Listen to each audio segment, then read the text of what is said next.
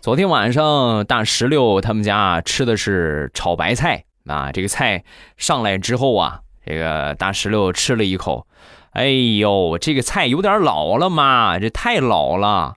说完，他妈白了他一眼，没好气儿的说：“是是太老了，都二十九年了，能不老吗？”哎呀，人家都怕农民伯伯辛辛苦苦种的白菜让猪给拱了。我们家这个白菜种了这么多年，什么时候能来个猪啊？